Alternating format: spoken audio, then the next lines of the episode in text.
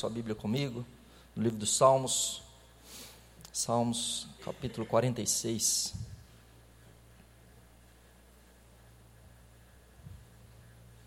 Salmo 46.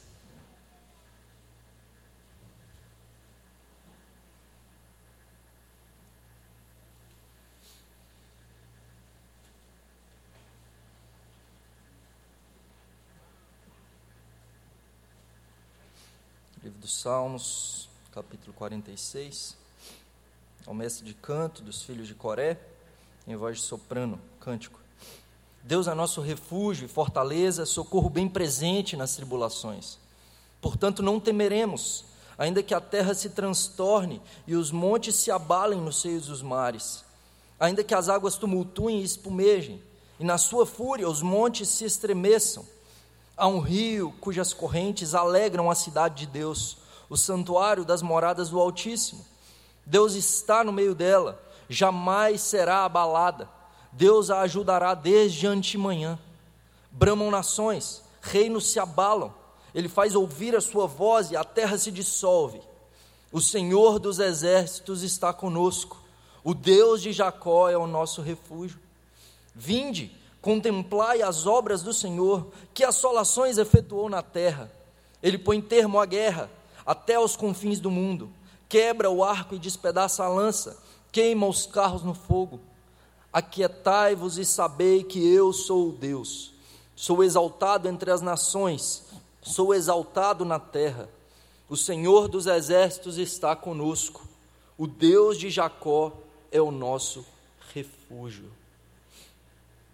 Queridos, em tempos de aflição, de angústia, de desespero, encontramos refúgio e segurança em Deus. De modo que o tema da nossa mensagem nessa manhã é o título colocado aqui também no livro dos Salmos, que Deus é nosso refúgio e fortaleza. Deus é o nosso refúgio em tempos de tribulação. Cantamos o hino 155 do nosso inário, hino que foi composto por Martim Lutero. Lutero, em 1521, ele vai até a dieta de Worms, onde ele seria convidado a negar a sua fé, a negar as suas obras, onde ele é confrontado com tudo aquilo que ele havia escrito, para que ele rejeitasse aquilo. E Lutero conhecia de história, ele sabia que se ele não o fizesse, ele poderia ser morto. Ele conhecia a história de John Huss, que fora queimado vivo, sendo chamado de herege, e aquilo aconteceria com ele também. E no caminho para aquele local, Lutero, há quem diga que ele foi meditando no Salmo 46. Salmo que ele usou como base para escrever um hino Castelo Forte. Depois, ah, posteriormente, ele escreve esse hino em 1529 e toda vez que algo acontecia e tivesse difícil para Lutero, ele dizia, quando ele se sentia ameaçado: Venham, vamos cantar o hino 46. Vamos cantar o Salmo 46. O hino não, o Salmo 46. E Lutero retirava desse salmo esperança, confiança no Deus que é socorro bem presente, que é o nosso refúgio e a nossa fortaleza. Esse salmo ah, nos mostra, e dentro do contexto dele a gente pode ver algumas coisas. Uma gratidão a Deus porque ele livrou o seu povo. Então, possivelmente, esse salmo está dentro do contexto ah, do texto que lemos no início do culto, de Isaías capítulo 37, os capítulos 36 em diante, que falam ah, do cerco que Senaqueribe, rei da Síria, faz a Judá, onde reinava Ezequias. A Síria afronta o povo de Judá, já havia conquistado Israel, e agora o povo de Judá é cercado pela Síria. Um povo cruel, um povo mau, eles estão cercados, eles não têm água, não tem como entrar comida na cidade, e a afronta de Senaqueribe por meio de seu general, seu comandante, Rabsaque, que afronta o povo dizendo: o Deus de vocês não pode livrá-los, não confiem no Deus de vocês, porque os deuses das nações não os livraram de nós. E vocês vão beber da própria urina, porque não terá água, não vai entrar água mais na cidade. E diante disso, o povo de Deus se volta para o Senhor. Ezequias se veste de pano de saco e cinzas e busca a face do Senhor. E Deus efetua grande livramento. O povo de Judá não teve que lutar. O anjo do Senhor saiu naquela noite e 185 mil assírios foram mortos. Judá não lutou. O Senhor efetuou grande livramento, de modo que o povo de Deus pôde dizer, pôde, pôde dizer: Deus é nosso refúgio e fortaleza, socorro bem presente nas tribulações.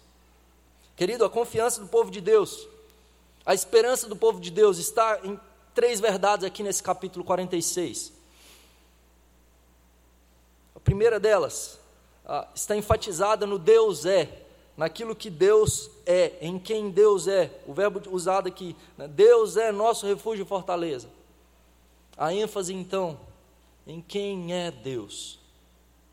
Nós temos confiança no Senhor pelos seus atributos, por quem Ele é.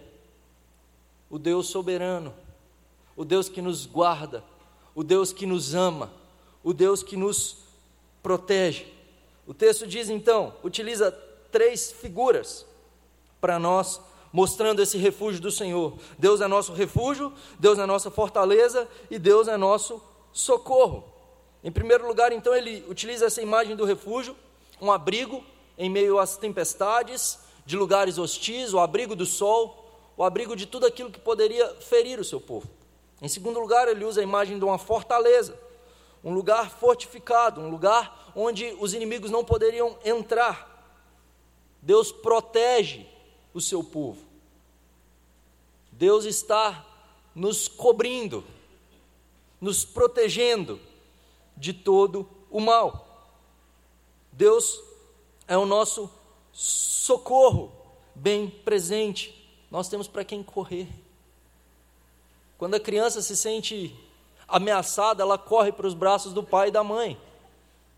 Nós temos para quem correr, nós podemos nos voltar para o nosso Deus, o nosso Pai amoroso, aquele que está presente, aquele que está disponível. Ele está no meio do seu povo e ele está disponível a nós. Ele não é um Deus distante.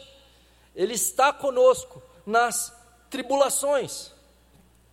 E essa palavra, tanto no hebraico quanto no grego, a tradução dessa palavra para o Novo Testamento tem a ver com aperto, sabe? Um lugar apertado, encurralado. Então, quando o povo de Deus está encurralado, quando o povo de Deus está em aperto, quando não há mais recursos, quando não há mais saída, quando não temos mais o que fazer, Deus é o nosso socorro bem presente. Deus é o nosso refúgio. Deus é a nossa fortaleza. Por isso não temeremos. Portanto, não temeremos. Nós não tememos, queridos, não baseado numa força externa, não baseada no nosso poderio militar, não baseado porque nós vamos alugar o Egito contra a Síria. Não. Nós não tememos porque nós temos a Deus. Davi, no Salmo 23, ele diz isso: Senhor, meu pastor, e nada me falta. Não é porque eu tenho tudo, mas porque Deus me basta. Eu tenho o Senhor, portanto eu não temo ainda que eu ande pelo vale da sombra da morte, não temerei, porque tu estás comigo. Deus está conosco. Não sei qual aperto você possa estar passando, mas uma coisa é certa: Deus é socorro bem presente, e Deus está conosco, disponível. Verso 3, ele vai dizer, no verso, final do verso 2 e verso 3, ele vai dizer: Ainda que a terra se transtorne, os montes se abalem no seio dos mares, ainda que as águas tumultuem e espumejem, e na sua fúria os montes se estremeçam. Veja, querido, ainda que hajam desastres naturais, ainda que hajam maremotos, terremotos, ainda que a terra mude, ainda que as montanhas sejam arremessadas no mar, Deus continua sendo a nossa fortaleza, Deus não muda. Talvez, muitas vezes, colocamos a nossa esperança em coisas que são mutáveis. A gente acha que porque estamos pisando na terra a gente está seguro. Até que você vai para algum lugar que tem terremoto e aí você descobre algo. E agora? Ou quando você vai para o mar e o mar está revolto. E agora? Às vezes colocamos a nossa esperança de segurança no dinheiro, mas as crises vêm. Às vezes colocamos a nossa esperança mudando de país, indo para um país onde acreditamos que há maior estabilidade, menos violência. Mas nesses países também não há segurança. Ao caso do homem que foi assaltado na cidade e falou: está muito perigoso aqui. Ele foi assaltado mão armado, então ele decidiu ir para o campo, fugindo do, do perigo da civilização. E no campo, então, ele passa um tempo, daqui a pouco ele volta com o pé quebrado. E aí, seu amigo pergunta: Mas você não você foi para lá e voltou com o pé quebrado, o que, que aconteceu? Ele falou: Não, estava andando a cavalo, e aí passou um, uma cobra, o cavalo se assustou e caiu em cima do meu pé, e eu quebrei o pé. E eu descobri que lá no campo tem dez vezes mais possibilidades de eu ser ferido do que aqui na cidade. Deixa eu voltar para cá. Queridos, a nossa confiança não tem que estar em nada criado, mas no Criador de todas as coisas, aquele que pode acalmar a tempestade, aquele que pode abrir o mar, aquele que pode andar sobre as águas, o Deus imutável, o Deus todo-poderoso que é o nosso refúgio. Deus é. Segundo lugar, no verso 4, ele vai dizer que há um rio cujas correntes alegram a cidade de Deus, o santuário das moradas do Altíssimo, Deus está no meio dela. Segunda coisa que garante a nossa confiança em um Deus que nos protege é que Deus está, a presença de Deus. A soberania, Deus é, a imutabilidade, a bondade, o amor, a misericórdia e aqui a presença. A onipresença do Senhor, Deus está no meio dela. A proteção do povo de Deus reside no fato de que Deus está conosco, Deus está no meio da cidade. Senaqueribe se levanta contra Jerusalém, ele cerca a cidade, mas o que ele não compreendia e não sabia é que Deus estava lá. E um com Deus é maioria. Tem um fato nas Escrituras, quando o exército sírio se levanta contra Eliseu, porque Eliseu, movido pelo Senhor, ajuda Israel a mudar de rota contra o rei da Síria, para não serem atacados. E o rei da Síria fica irado e vai contra Eliseu com, com um exército. E aí o discípulo de Eliseu fica desesperado e diz: Há um exército contra nós, temos só nós aqui, estamos perdidos, nós vamos morrer. E diz o texto bíblico que Eliseu olha para ele e diz: Olha, olha para o seu discípulo e ora ao Senhor, dizendo: Senhor, abre os olhos dele. Sabe o que acontece nesse momento? Os olhos do discípulo são abertos e ele vê algo: um exército de anjos. Um exército de anjos do lado deles. E aí ele pôde dizer: Mais são aqueles que estão conosco do que com eles mais estão do nosso lado do que do lado de lá. E agora não há mais temor no seu coração. Verso 4 vai dizer: Há um rio cujas correntes alegram a cidade de Deus. Aqui então ele muda de cena e aponta para a cidade, a cidade de Jerusalém, e diz que há um rio que passa no meio da cidade e alegra a cidade. E o exército assírio, ao fazer o cerco da cidade, então ele fecha toda a entrada de água à cidade. Ele bloqueia, dizendo: Olha, não, não vai entrar água aí. Mas o que ele não sabia é que Ezequias havia feito canais, tubulações, que traziam água para o meio da cidade, que passavam no meio da cidade.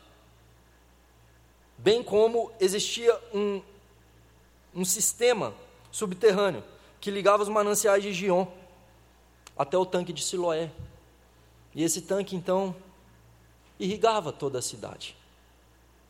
Eles poderiam fazer o cerco, mas a água continuava fluindo no meio da cidade.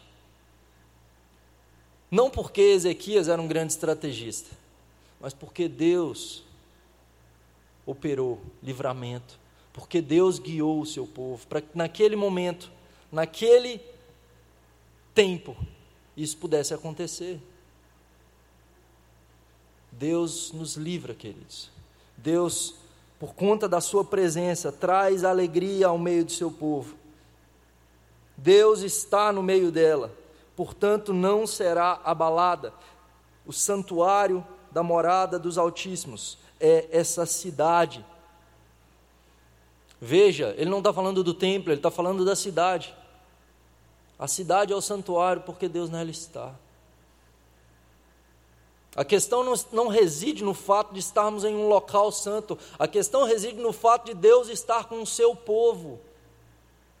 A presença de Deus no meio do seu povo. Queridos, a nossa esperança deve, deve residir no fato da presença de Deus, e muitas vezes nós estamos nos apegando a coisas, aquilo que Deus dá. Muitas vezes estamos nos apegando a, a, a aquilo que será queimado pelo fogo, e não a presença de Deus. Trocamos a presença de Deus por tudo. Trocamos a presença de Deus por pecados, por cinco minutos de prazer. Trocamos a presença de Deus não buscando santidade. O anseio do nosso coração deveria ser pela presença do Senhor, querido. Não há nada melhor na criação do que Deus aquele que é o Criador, não criado. Todas as coisas criadas por Ele são boas, mas não existe nada melhor do que o Criador, do que desfrutar de Sua presença, do que deleitar-se nele. É disso que se trata a primeira pergunta do breve catecismo. Qual o fim principal do homem? Glorificar a Deus e alegrar-se nele e deleitar-se nele para todo sempre. Aonde está a nossa alegria, querido? Aonde está o nosso coração? Aonde está o nosso deleite? A gente vem à igreja com o coração cheio, dizendo: Senhor, fala comigo, Deus, eu quero mais de ti, da tua presença no meio do teu povo. Amado Deus, eu tenho grande expectativa de aprender mais sobre quem tu és. Essa palavra é poderosa demais, é preciosa demais, é profunda demais, e eu preciso conhecer mais sobre quem tu és, para poder viver na tua presença. O anseio do meu coração é por viver em santidade, para andar com Deus e ter a presença dEle. Deus está no meio dela. Ele continua dizendo: as nações bramam os reinos se abalam, ele faz ouvir a sua voz e a terra se dissolve. Diante dos desastres políticos, dos povos se levantando contra o povo de Deus, as nações se agitam contra o povo de Deus, elas gritam, mas quando fazem isso, os reinos se abalam. Diante da voz do Senhor, a terra se dissolve. E aqui nós temos o refrão do salmo: O Senhor dos exércitos está conosco.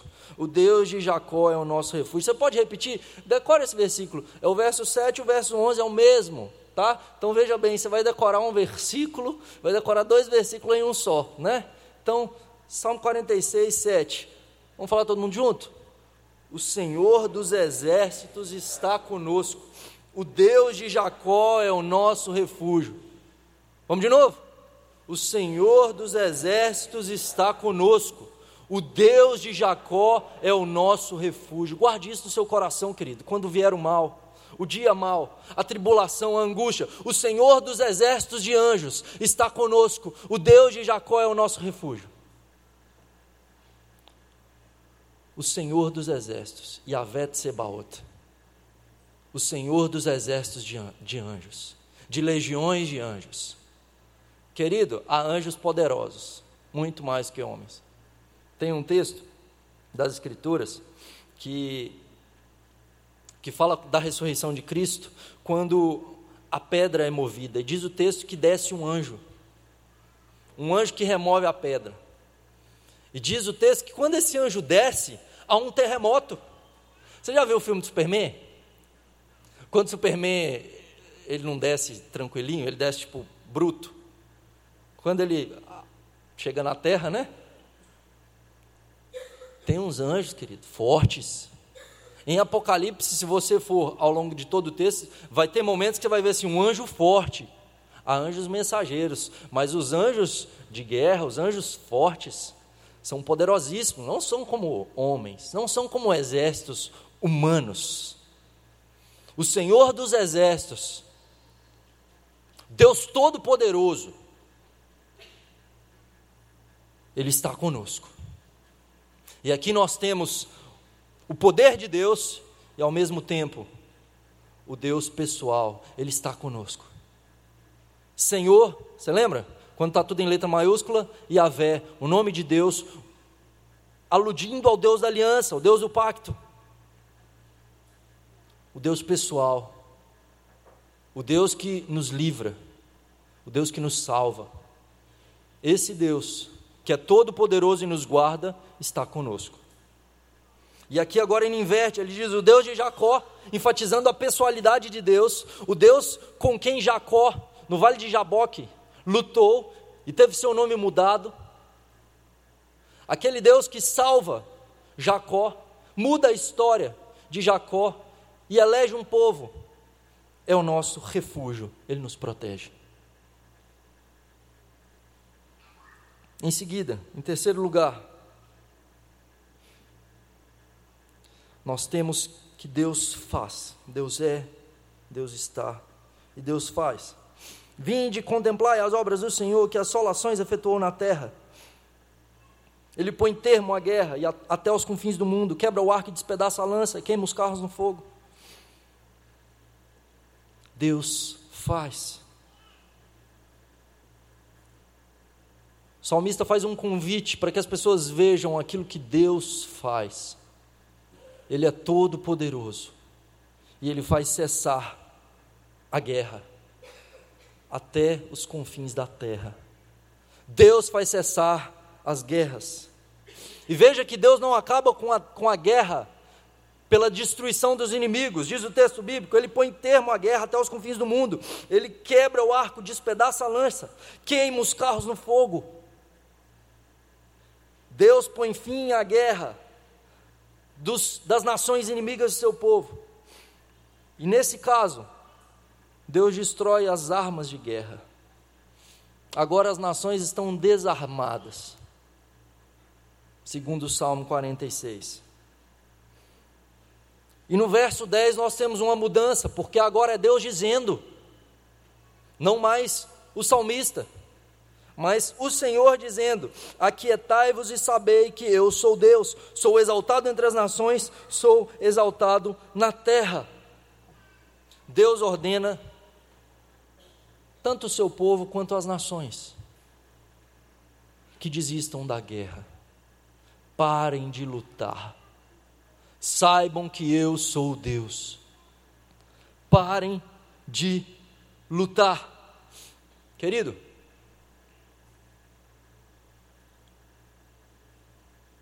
Talvez a perspectiva que tenhamos do salmo é que Deus protege o seu povo e destrói todos os outros, todas as nações ao redor. Mas não é disso que se trata. Quando olhamos o contexto literário, Salmo 45, Salmo 46, Salmo 47, Salmo 48. O Salmo 45 e o Salmo 47 trata do reinado de Deus, de Deus como rei e do reinado messiânico desse Deus. O Deus que reina sobre a terra. E dentro do ofício do rei está a proteção. Então, o Salmo 46 e o Salmo 48 falam da cidade de Deus e Deus é o seu protetor.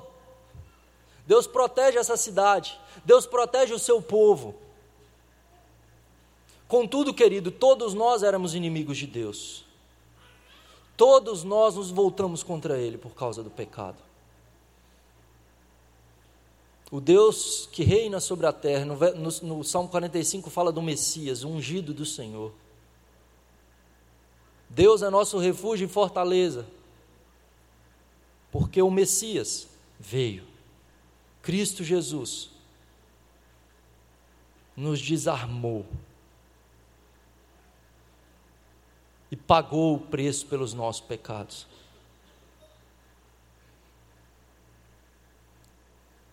Não somos nós que conquistamos a nossa segurança. Não somos nós que conseguimos esperança naquilo que fazemos. Parem. Saibam que eu sou Deus, sou exaltado nas nações, sou exaltado na terra. Deus decide por meio de seu Filho amado Jesus Cristo que o preço seria pago, a inimizade seria tornada em reconciliação, em paz com Deus, pelo sangue de Cristo derramado na cruz do Calvário para que o seu povo pudesse ter segurança, livre da ira, livre da condenação, por meio de Cristo. Jesus é aquele que protege a cidade, quem faz cessar a guerra, guerra nossa contra Deus. Nós éramos inimigos, nós bramávamos, contra o Senhor. Mas o Senhor dos exércitos está conosco. O Deus de Jacó é o nosso refúgio, por meio de Jesus Cristo. Aquele que é a propiciação pelos nossos pecados, aquele que nos cobre, aquele que nos protege da ira, aquele que leva sobre si o meu e o seu pecado. Diante disso, querido, Somos chamados a confiar no Senhor diante das aflições. Passando por angústias, lembre-se que o Senhor Deus está conosco.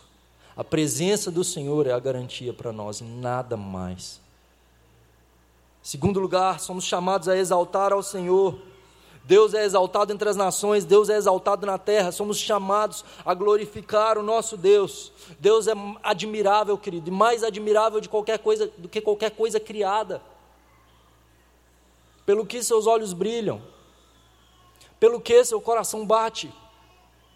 Muitas vezes estamos preocupados com que a nossa, com que a minha vontade seja feita. Muitas vezes estamos preocupados com que tenha a minha cara, o meu jeito. A nossa preocupação deve ser o nome de Deus está sendo glorificado, o nome de Deus está sendo honrado. Isso está honrando o Senhor. Então eu paro de lutar. E a questão não é que eu deixo de fazer. Veja, Paulo nos explica isso. A questão não é que eu não devo agir,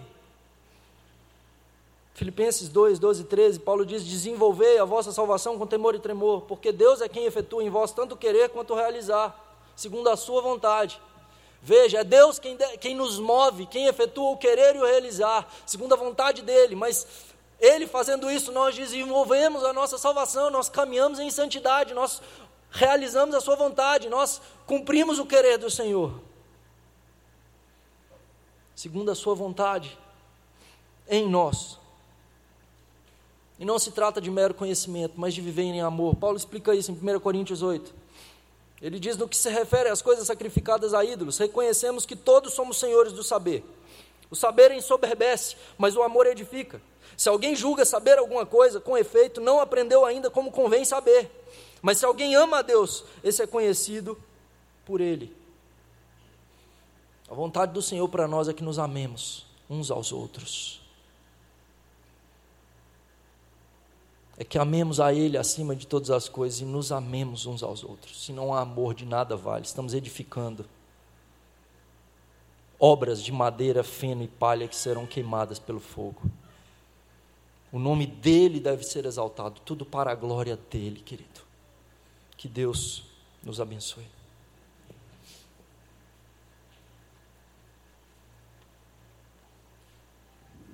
Quero convidar os nossos irmãos e diácono